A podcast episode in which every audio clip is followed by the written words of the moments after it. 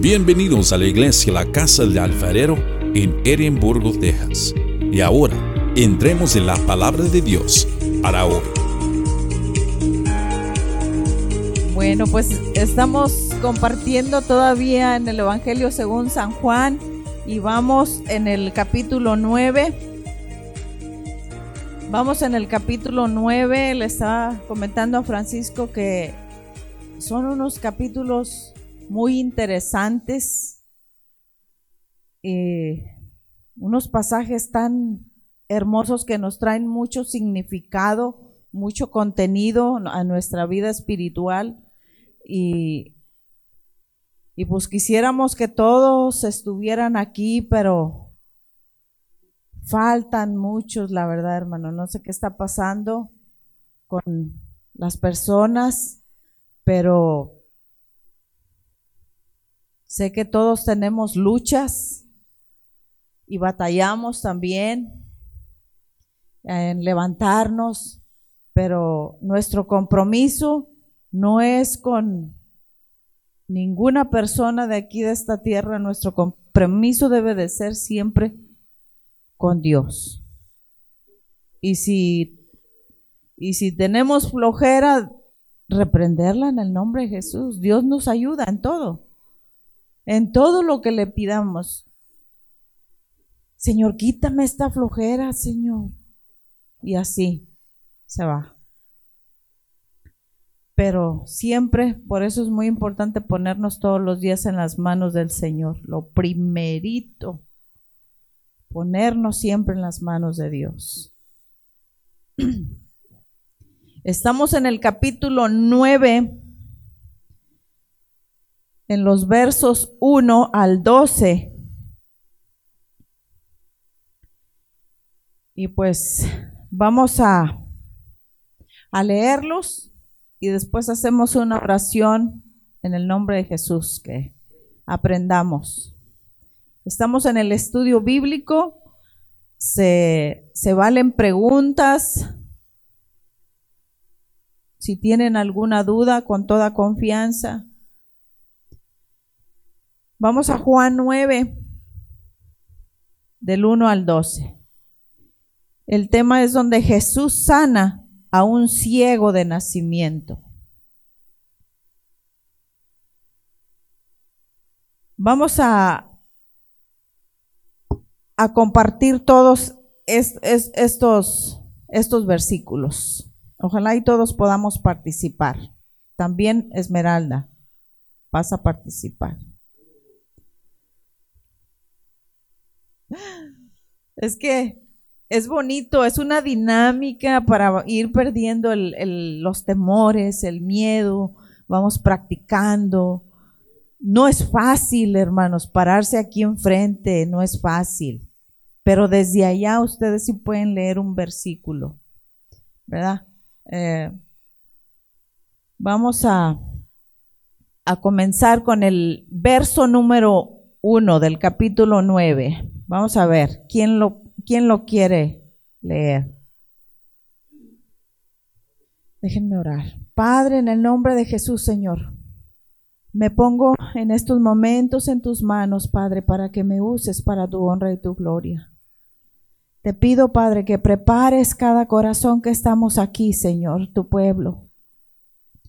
Que podamos comprender lo que tú tienes preparado para cada uno de nosotros en el nombre de Jesús, Padre, envía tu Santo Espíritu que se mueva en este lugar. Pedimos de tu presencia que nos uses, Padre, porque sin tu presencia, Señor, sabemos que no somos nadie, Padre. Sin tu presencia nuestro corazón se endurece, Padre. Necesitamos quitar esos corazones de piedra, Señor, y que los conviertas en carne. Señor, llénanos de amor y de misericordia, Señor. Llénanos de tu paz, esa paz que solamente tú sabes dar. Pedimos tu dirección en esta mañana en el nombre de Jesús. Amén, amén. Este milagro que Jesús hizo no lo encontramos en los otros evangelios y vemos también cómo es narrado con un lujo de detalles, sino también, y si recuerdan el capítulo anterior, en el capítulo 8, del 12 al 20, ya Jesús les había estado diciendo que Él era la luz del mundo. Jesús les alegaba que Él era el mismo Dios. Y por eso, ya habíamos leído anteriormente que lo querían matar. Y en eso están todavía los, los judíos, los discípulos, perdón, los, los fariseos. En eso están todavía. Ellos nada más están esperando una oportunidad para prender a Jesús. Y en los versos anteriores del capítulo 8, Jesús salió en medio de ellos a pesar que la multitud estaba muy airada. Aunque buscaban el momento, en cada momento, que Jesús dijera tantito una cosa para aprenderlo, que estuviera fuera de lo normal, pero Jesús es el mismo Dios, es la misma sabiduría andando con sus sabias palabras que Él les hablaba que nunca se metía en problemas. Y Jesús les explicaba la preexistencia de Él, que Él era la luz del mundo. Mande. Sí, porque, sí, a pesar de todo. Y, y vemos también cómo los enemigos de Jesús los fariseos no podían ver porque eran ciegos espiritualmente. Y de modo que Jesús, digo ciegos porque la verdad, de modo que Jesús eh, se escondió de ellos, no, no que estuviera por ahí, este, pero realmente ellos no pudieron eh, verlo cuando estaba pasando. Agarraron piedras para, para apedrearlo, como que si Jesús fuera un delincuente, un, como le decían que era endemoniado, o sea, tantas cosas que, de tantas cosas que lo acusaban, o sea, a quien, a quien se le apedreaba, solamente a los que cometían pecado y, y o sea, pero la verdad, realmente eran ciegos espiritualmente porque no saben con quién se estaban metiendo. Entonces, aquí Jesús se va a revelar al ciego. Esto pasó en el, en el verso 8, cuando, cuando dice, tomaron entonces piedras, ya en el versículo final, en el 59 dice, tomaron entonces piedras para arrojárselas, pero Jesús se escondió, dice, y salió del templo y atravesando por el medio de ellos y se fue. Fue ahí entonces cuando mira al ciego.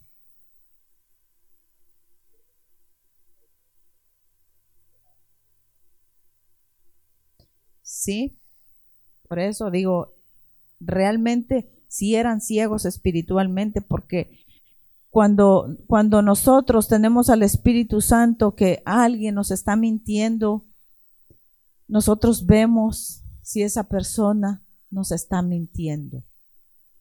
Si vemos verdad en él, pues gloria a Dios, ¿verdad? Pero, pero sabemos que eh, el diablo es el padre de la mentira. Y si aquella persona está diciendo mentiras, entonces quiere decir que el espíritu del diablo está en él porque está haciendo las obras del diablo, como les decía Jesús, ¿verdad? Vámonos a, a, primera de, digo, no, sí, es, es Juan 1.5. Juan 1.5, vámonos hacia, hacia atrás. ¿Qué dice, ¿Qué dice en Juan 1.5?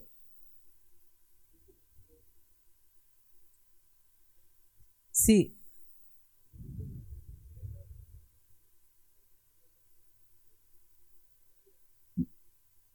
No prevalecieron contra ella. Notemos que la falta de vista, la falta de vista no está ahí. La luz revela la condición del ojo y, y la luz del mundo revela la condición del alma. ¿Quién es la luz del mundo? Entonces revela la condición del alma. Dice, los fariseos creían que veían. Ellos creían que veían. Pero realmente eran ciegos. Exactamente, de eso estamos hablando. Estos hombres fariseos estaban enseguecidos. Así los tenía el diablo. Por eso Jesús, sabemos en los versículos anteriores que les dijo, ustedes son hijos del diablo. Así los tenía el diablo. Eh, pero tenían tanta religiosidad y la verdad de todo que no practicaban el amor de Cristo. Se, conocían la Biblia, o sea, eran muy religiosos, pero no tenían amor. Vamos con el, el en Juan 9.2. Vamos a Juan 9.2. Dice, y le preguntaron sus discípulos diciendo, Rabí, ¿quién pecó? ¿Este o sus padres para que haya nacido ciego? Aquí vemos cómo los discípulos quieren saber la causa de su enfermedad preguntándole a Jesús que quién ha pecado. En, aquel, en aquel, por eso digo, sí se sabían eh, la Biblia, los fariseos, por eso preguntaban, ¿verdad? Eh, eh, en, en aquel entonces creían que, por decir en este caso, ¿verdad? El ciego, que eso se había heredado, eso se había heredado por causa del pecado de sus antepasados. Sí, como vámonos al Éxodo 25, vamos a Éxodo 25.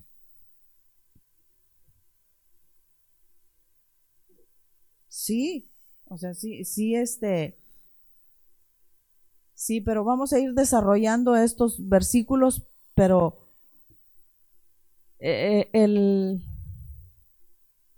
dije Éxodo 25, ¿ah? Ok, ¿qué nos dice ese versículo?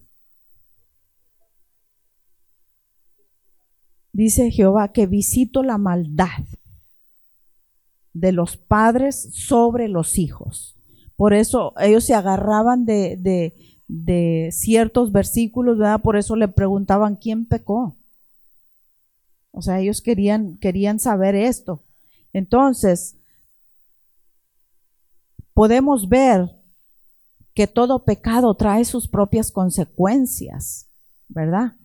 Y, y puede ser posible también que, que puede que esto también pueda pasar.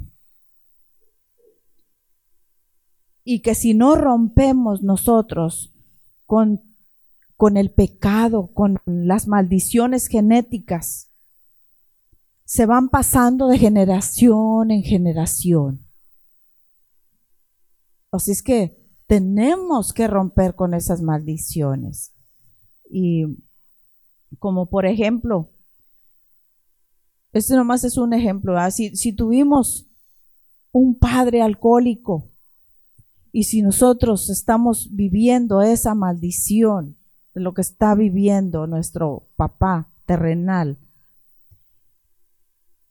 Y nosotros vemos que eso causa muchísimos problemas, porque hemos visto en muchas personas que no quieren dejar el alcohol, pierden familia, pierden hijos, pierden trabajo, pierden amigos, y aún así siguen en todo esto, terminan muchas veces en las calles abandonados como limosneros, ya pidiendo limosna, Y todo porque nunca quisieron romper esa maldición.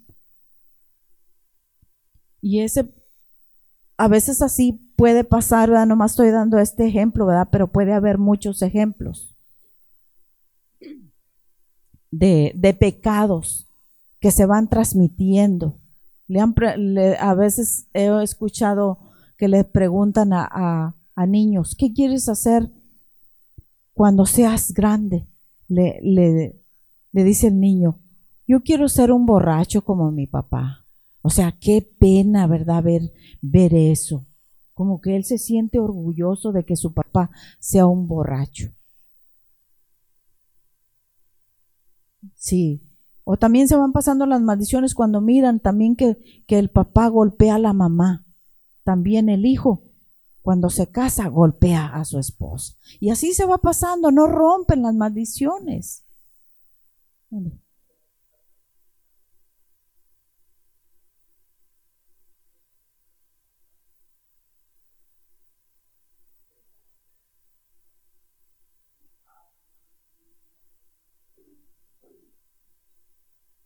Sí, por eso es muy importante leer la palabra, para que también nuestros ojos espirituales se abran. Y si estamos haciendo las cosas mal, pues pedirle a Dios, Señor, estoy fallando en esto, ayúdame, ya no quiero seguir en ese camino, ¿verdad? Si queremos ser bendecidos. Vamos a, leer eh, en Juan 9, los versos 3, 4 y 5.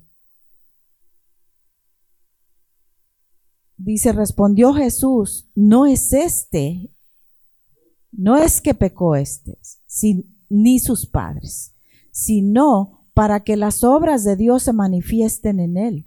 Me es necesario hacer las obras del que me envió, entre tanto que el día dura, la noche viene, cuando nadie puede trabajar, entre tanto que estoy en el mundo, luz soy del mundo. Esa es la respuesta de Jesús, que les trataba de explicar que aquí no hay culpables, que aquí lo importante era hacer las obras de Dios, era sanar al ciego.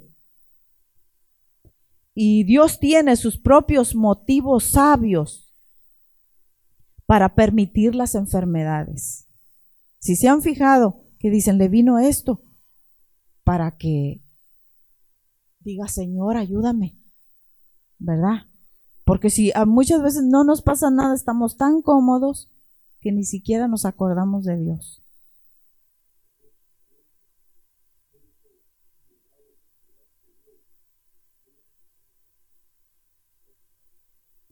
Sí, porque eh, hemos visto personas que dicen, no, yo tengo salud, tengo dinero, tengo trabajo, tengo todo, no necesito de Dios. Necesitan forzosamente que les venga algo para que vayan ante Dios. Dígame.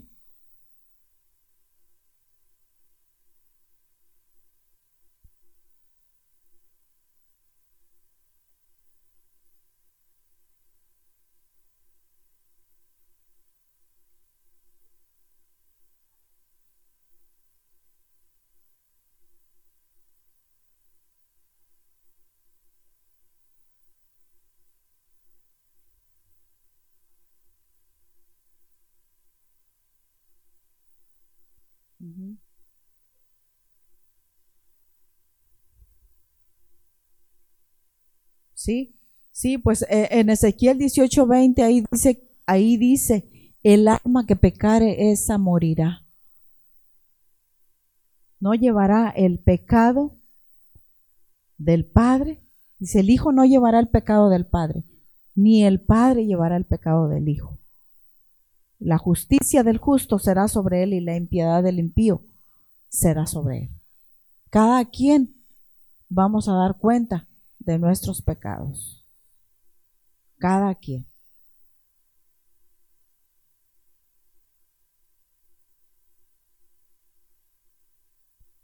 ¿Sí?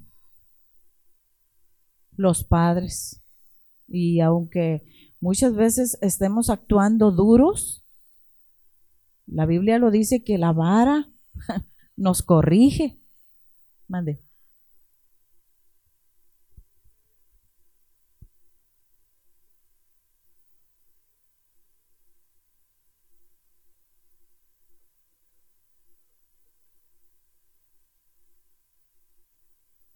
Sí, a eso se refiere. O sea, estoy aquí, tomen la oportunidad, porque yo me voy a ir. ¿Se acuerdan que decía yo me voy y, y, donde yo voy ustedes no, pueden estar? Entonces, este, aprovechenme. Y por eso también le hacían esas preguntas, ¿quién pecó este? ¿O sus padres? ¿O por qué nació ciego? O sea, había dudas en ellos y, o sea, aprovechenme, estoy aquí. Y yo les explico, pues, las palabras sabias que salían de Jesús, pues las queremos, las queremos tomar para nosotros también oír como los ciegos tropezando, tropezando, tropezando, cayendo, porque no vemos, necesitamos la palabra. Eh, entonces, pues lo que Dios quiere también es de que caminemos en fe. En los momentos también más terribles por los que estemos pasando, Jesús le dice, no es no es que pecó este ni sus padres, sino para que las obras de Dios se manifiesten en él. Dice, me es necesario hacer las obras del que me envió. ¿Quién es el enviado? Jesús, ¿verdad? Jesús es enviado a esta tierra por Dios. Entonces, hermanos, Dios nos creó para su gloria. Las personas que están enfermas, esas están cegadas porque no se dan cuenta del pecado que están pasando también. Esto es para también lo que les decía, para acercarnos más a Dios, creer en Él por sobre todas las cosas. Eh, a veces nos enfocamos más en el problema que en Dios. Eh, no sé si han escuchado, ¿verdad? Decir, es que tengo un problema bien grande. Pero nosotros que conocemos a Dios, oye, para Dios no hay problema grande. Dios es más grande que nuestros problemas. Sí, o sea, sí sabemos que hay problemas grandes y problemas pequeños, ¿verdad? Y muchas veces dicen, no, es que tú no estás en este problema. Pero por eso también, como les digo, debemos leer la palabra para ser sabios, ¿verdad? ¿Mande?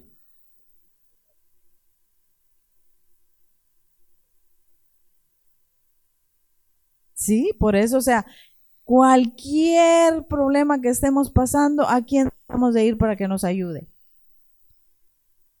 A Dios. Y mientras no nos acerquemos a Dios, que nosotros queramos resolver ese problema, en vez de que ese problema se resuelva, vamos a ir haciéndolo también más grande, ¿verdad? Entonces, este ciego por su condición nos muestra la gloria de Dios porque no solamente fue sanado de su vista, sino que por el milagro que Jesús hizo por él, de seguro le vería y le reconocería como su Señor y Salvador de su alma. En el verso 5, Jesús dice, entre tanto que estoy en el mundo, luz soy del mundo. Y vemos como Jesús, luz del mundo, vemos cómo el diablo ha enseguecido al mundo y no hay nadie, nadie que pueda quitar esa venda de los ojos. Solo Jesús es el único que puede hacerlo. Porque Jesús es la luz espiritual de este mundo. Y sin Él, todos somos ciegos aunque nos creamos los más sabios y que todo lo podemos, y, pero si no tenemos a Jesús, vivimos en tinieblas, somos ciegos.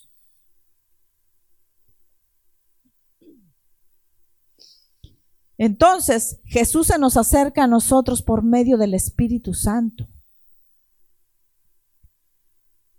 Por la palabra del testimonio de, de Jesús, para que nuestros ojos sean abiertos.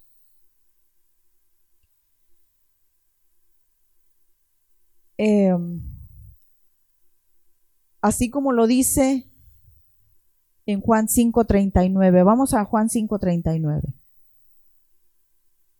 Juan 5:39.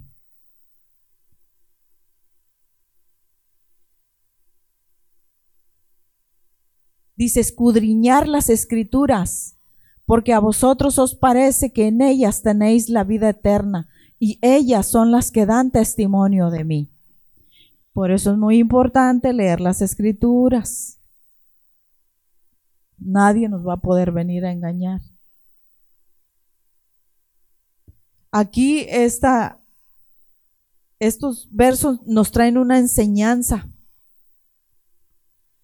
donde Jesús tuvo que tocar al ciego. Y el ciego tuvo que obedecer a Cristo. Veamos en, el, en el capítulo 6 y 7, de ahí del verso 9. Capítulo 6 y 7.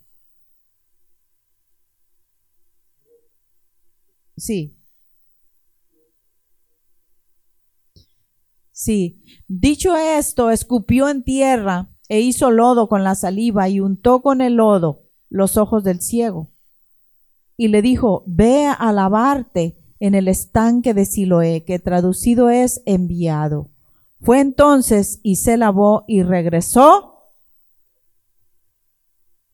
Regresó viendo, siendo que era ciego de nacimiento. Nos trae una enseñanza tremenda estos versículos, la verdad. Jesús tuvo que tocar al ciego. Ahí. y el ciego tuvo que obedecer a Cristo. Es muy necesario también que Cristo toque nuestra vida espiritual para, para que, o sea, tocar nuestros ojos espirituales para que nosotros podamos ver. Una pregunta, ¿cómo se miran los ojos de una persona ciega? se miran blancos, ¿verdad? No tienen vida. Son muertos esos ojos. Y Jesús les aclara que aquí no es cuestión de quién pecó. Entonces, vámonos a Romanos 3, 23 y 24. Romanos 3, 23 y 24 ahí más adelantito de Juan. ¿Qué dice la palabra? Es muy importante tomar en cuenta que si Cristo aún no ha tocado nuestra vida y si todavía no somos salvos, recibiendo a nuestro Señor como nuestro Señor y Salvador de nuestras vidas, quiere decir que somos ciegos espiritualmente, ¿verdad? porque todos somos pecadores. O sea, Jesús no estaba ah, como queriendo decir, es que este no tiene pecado, no. Es, es, que no se trata si este pecó o sus papás, sino era para que la gloria de Dios sea manifestada. Salud. Entonces, vemos que hoy en día hay tanta gente que asiste a la iglesia, pero aún permanecen ciegos. Sus vidas son las mismas, sus comportamientos son los mismos y, no ha habido ningún cambio en ellos, siguen con las viejas costumbres. Mande. Pero pues Dios nos da libre albedrío, ¿verdad? Para nosotros tomar esa decisión y, y quitar esa venda de nuestros ojos, ¿verdad? Entonces, debemos de ser cuando recibimos a Cristo en nuestro corazón, nos revestimos del nuevo hombre que es Cristo Jesús.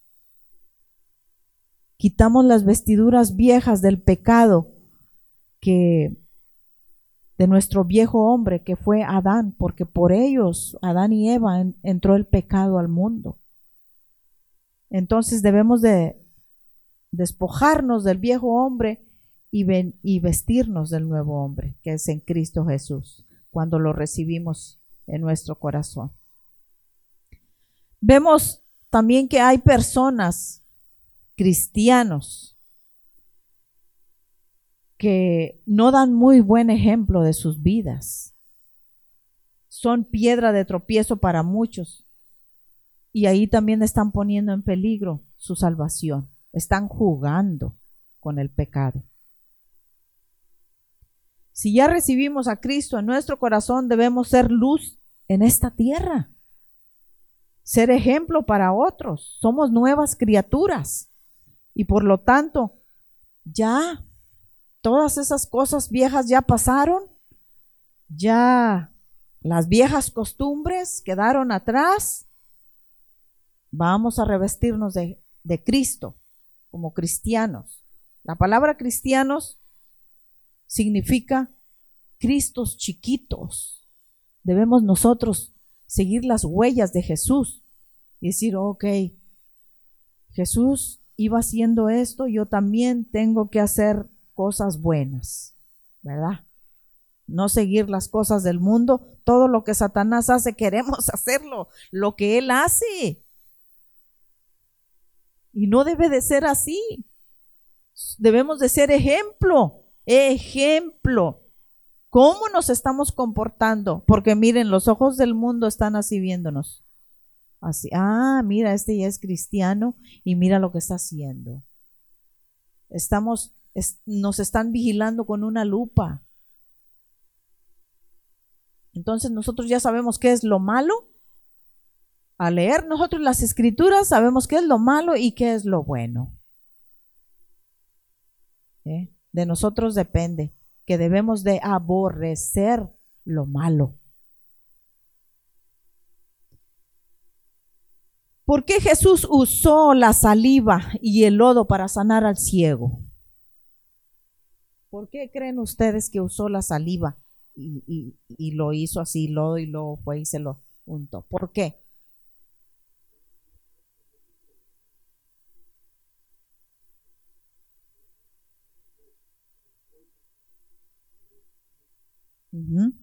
Pero, pues si Jesús no necesitaba hacer eso, porque Jesús es el mismo Dios. Y nomás, si Jesús hubiera dicho, Aquí tiene al ciego aquí enfrente. Así, recobra la vista. El ciego hubiera visto, con no más con solo enviar la palabra.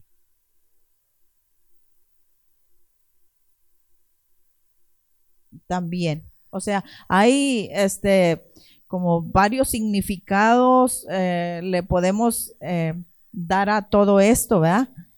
Entonces, la saliva sale de la boca de Jesús. ¿Verdad?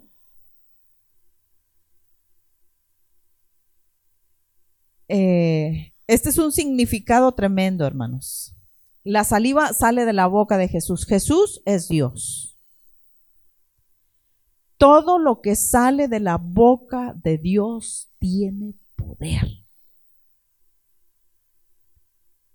Su palabra es un arma poderosa. La palabra de Dios viene con poder. Que no sé si, si a ustedes les pasa, pero la palabra de Dios nos toca. ¿Cómo ves eso? La palabra de Dios nos toca,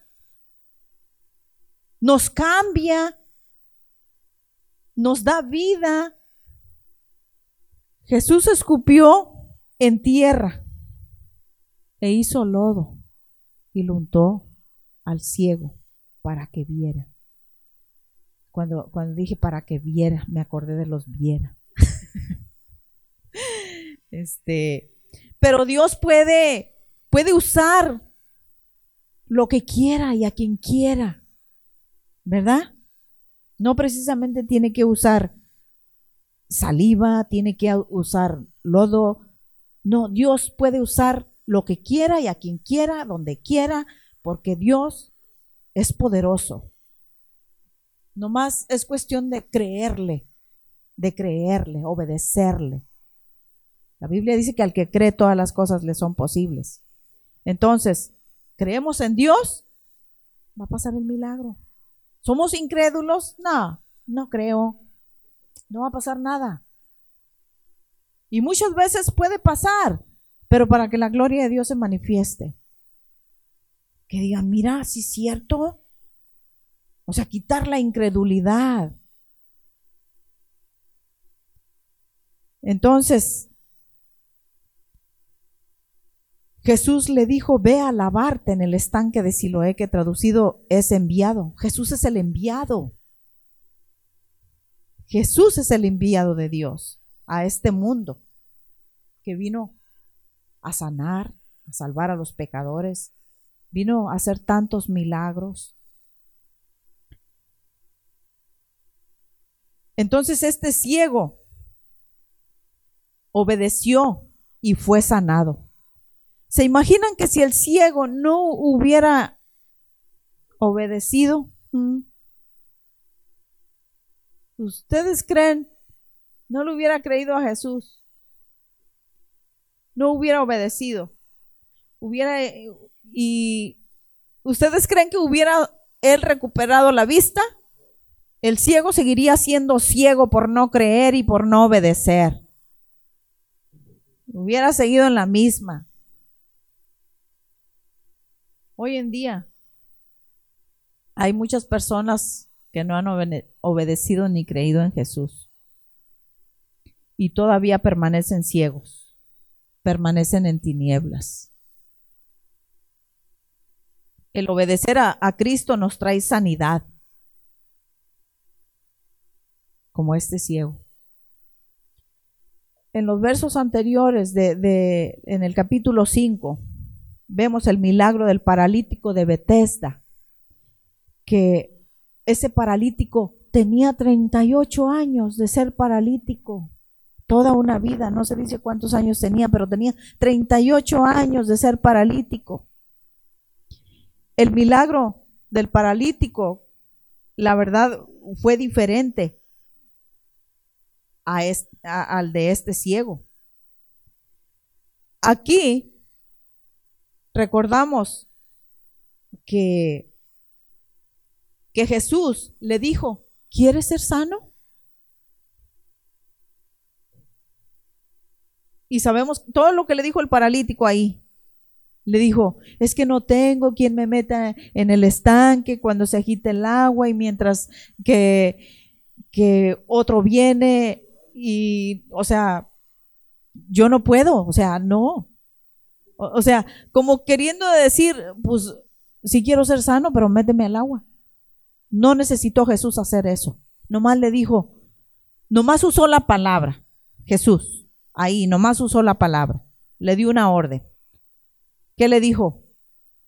Levántate, toma tu lecho y anda. El paralítico obedeció. También ahí hay, un acto de obediencia.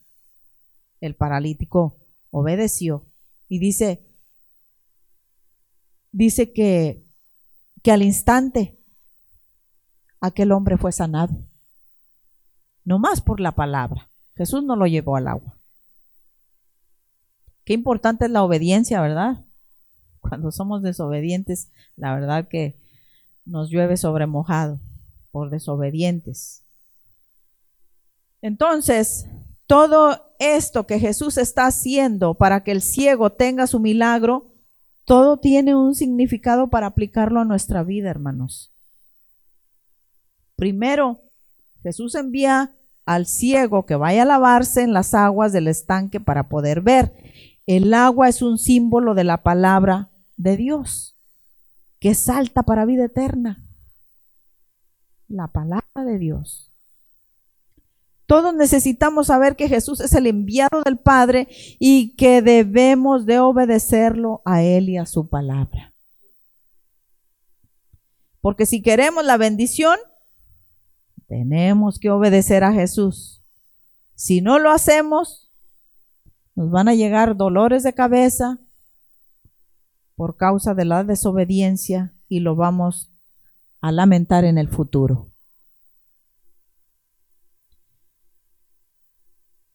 Aquí en el verso 7, el ciego confió y obedeció a Jesús. Mencionamos que Jesús puede usar cualquier método para sanar. Y realmente aquí el método que usó en esta ocasión no es tan importante. Jesús es lo más importante aquí. Porque Jesús es nuestro sanador. La Biblia dice que por sus llagas hemos sido curados. Que Él llevó todas nuestras enfermedades en la cruz del Calvario. Y a nosotros solo nos toca creer y obedecer para que se nos abran nuestros ojos. Necesitamos leer la palabra. Y también aplicarla, no nada más leerla. Aplicarla a nuestra vida. Este ciego se lavó, dice, y regresó viendo. Imagínense que nomás hubiera lavado y no recobra la vista. Pero la Biblia dice que fue a lavarse y regresó viendo. Él recibió su milagro.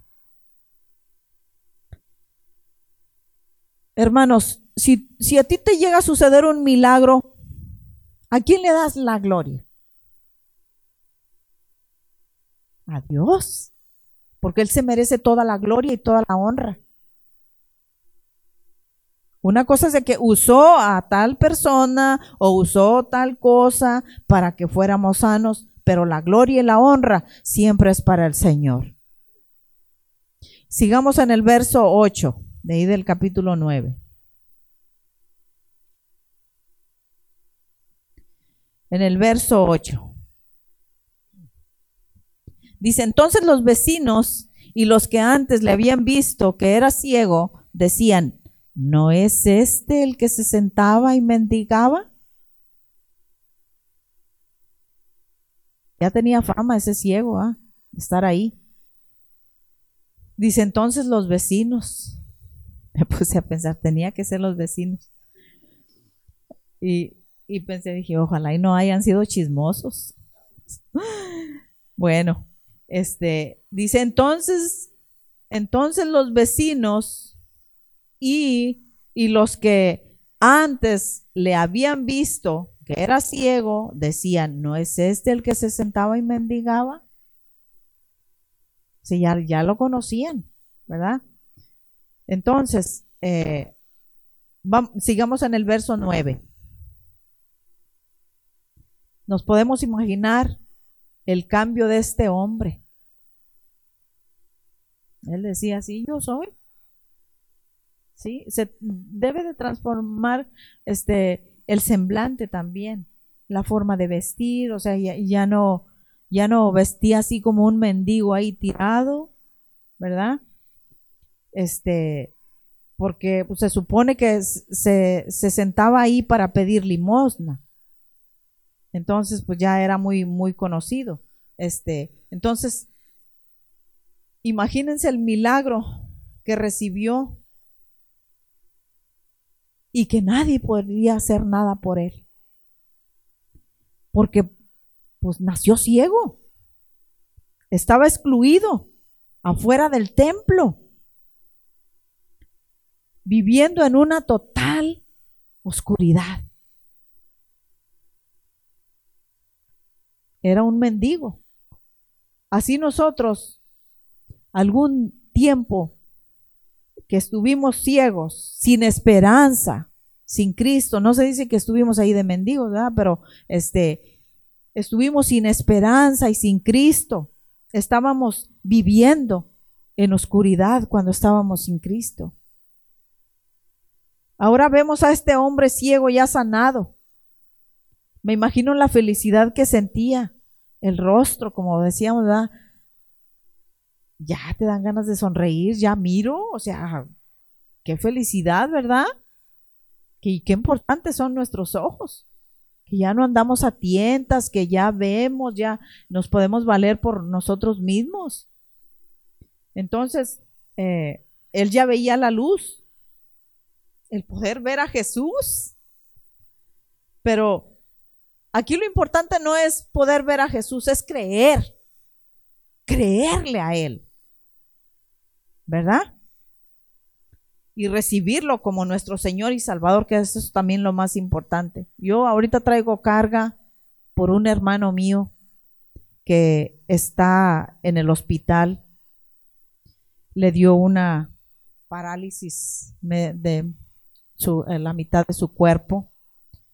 Nada más que yo, dice papá, dice, pues si sus hijos no lo van a querer cuidar, pues, pues yo lo voy a cuidar. Dice, aunque pues yo a veces también ando muy apenas y todo eso. Le digo, papi, le dije, eso ya está en su corazón, le dije, pero la responsabilidad es de los hijos. Dije, cuando usted estuvo enfermo, ¿quién estuvo ahí con usted? Nosotros no le hablamos a, a sus hermanos estuvimos nosotros. Le dije, porque la honra para los padres, la bendición esa no la, la queremos nosotros. Y esa nosotros se la debemos de, de, de arrebatar a nuestros padres, esa bendición de honrarlos. Y traigo una carga yo bien pesada, la verdad.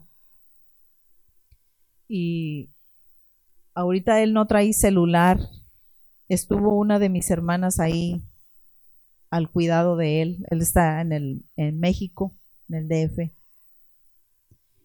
Y dice, pues yo aquí agarro cuatro horas de camino, dice, puedo ir. Dice, pero también tengo unas citas con el doctor en estos días, dice, y no puedo estar mucho tiempo. Dice, estaba, estaba ahí en el hospital, dice, dice, y sus hijos ni me dijeron, gracias tía por haber venido a ayudar a papá. Y en estos días igual recibimos otra noticia porque mi cuñada era la que lo estaba este, cuidando. Entonces mi hermano tenía buen trabajo, tenía su esposa, sus hijos, todo, todo estaba muy bien pero la bebida, todo para abajo. Por eso ahorita puse este ejemplo de, un padre alcohólico. Porque la verdad está, está tremendo, hermanos. Está pasando. Eh, entonces los hijos nos mandan mensaje. No, pues, este, pues ninguno de su familia viene a cuidarlo. Oye, nosotros no somos familia, somos familiares. Porque la familia es el papá, la mamá y los hijos. Esa es la familia. Por eso como padres debemos también de sembrar buenas cosas en nuestros hijos. Y también que ellos miren cómo nosotros somos con nuestros padres, porque lo que sembramos vamos a cosechar. Sí, o sea, es tremendo esto, hermanos. Todo esto trae una enseñanza. Y la verdad que es, es difícil tratar con una persona así. Y él está bien desesperado, que quiere seguir tomando, y ahí internado estás en stop. No puedes hacer nada. Y como, como que trae un coraje y lo está revelando hacia la demás gente. Y le dije a papá, necesita recibir a Cristo en su corazón y que Dios de ese corazón. Que Dios cambie su vida y que Él diga, Señor, arráncame desde la raíz ese, ese vicio, ya. Quiero que mi vida cambie. Vemos, o sea, ahorita que me estaba imaginando la vida de este ciego, su semblante cambió. O sea que o sea, la vida cambia, hermanos. Si nosotros nos acercamos a Jesús fuera de Jesús, no somos nadie. Nuestra vida va a ir de mal en peor. vamos a pasar por tribulaciones, vamos a pasarlas, pero ya con Cristo ya es menos la carga. Ya el problema se hace chiquito y Dios nos ayuda, nos da sabiduría a poder resolver cualquier problema. Bueno, pues ya voy a terminar, hermanos. Se me está pasando el tiempo y eh, aquí nos trae esta enseñanza tremenda. Eh, hay mucho que, que aprender de todo esto. Venir al Señor no es un cambio de religión, venir al Señor es un cambio en nuestras vidas. Eso es, eso es todo. Que se mire ese cambio en nosotros, porque es, es el mismo Dios que habita en nuestro, dentro de nosotros. Somos templo del Espíritu Santo y debemos de cuidar ese templo porque si andamos haciendo cosas malas, vamos a contristar al Espíritu Santo. El Espíritu Santo que mora en nosotros es el que nos dice, no lo hagas si vamos a hacer algo malo, no lo hagas. Te vas a meter en problemas. Y si te vas a meter en problemas, atente a las consecuencias por no haber obedecido al Espíritu Santo que mora en nosotros, entonces vamos a pagar las consecuencias. Quiero que se pongan de pie, hermanos, ya terminamos. ¿Entra la obediencia? Sí, cuando, cuando nosotros obedecemos al Espíritu Santo. Nos evitamos ya ese problema, porque si, si, si, si nos metemos en el problema y no obedecimos, vamos a decir, hijo eso, algo decía que no me metiera y me metí. ¿Verdad? ¿Por qué no obedecí? No obedecí al Espíritu Santo. Sabiendo que esto iba a ser malo para mí, me metí. Entonces, como les digo, esto trae muchas enseñanzas, pero que Dios nos dé la sabiduría, hermanos yo creo que todos aquí tenemos a Cristo morando en nosotros, vive en nuestro corazón y que Él sea el que nos vaya guiando cada paso que demos, cada decisión que tomemos, siempre la consultemos a Dios. Señor, si viene de ti, le entro. Si no, Señor, pon barreras, pon obstáculos, Señor, no me quiero meter ahí.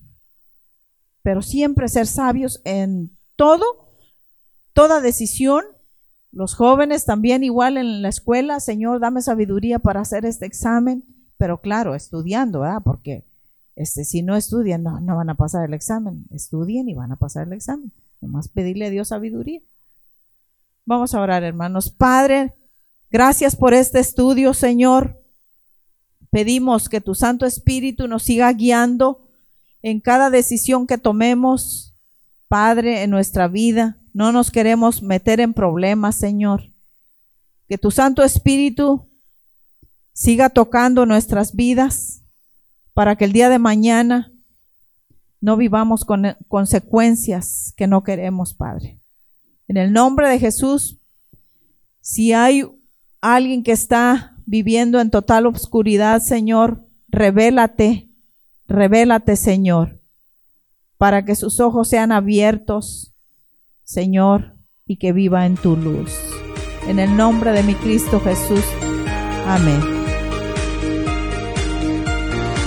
Gracias por escuchar el mensaje de hoy. Para más información, visítanos en nuestra página web en carloscalera.us. carloscalera.us. Te bendecimos en el nombre del Señor.